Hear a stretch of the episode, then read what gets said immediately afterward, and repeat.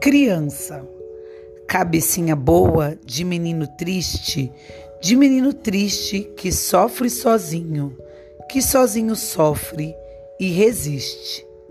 Cabecinha boa de menino ausente, que de sofrer tanto se fez pensativo e não sabe mais o que sente. Cabecinha boa de menino mudo, que não teve nada, que não pediu nada pelo medo de perder tudo. Cabecinha boa de menino santo, que do alto se inclina sobre a água do mundo para mirar seu desencanto, para ver passar numa onda lenta e fria a estrela perdida da felicidade que soube que não possuiria. Cecília Meirelles, em viagem.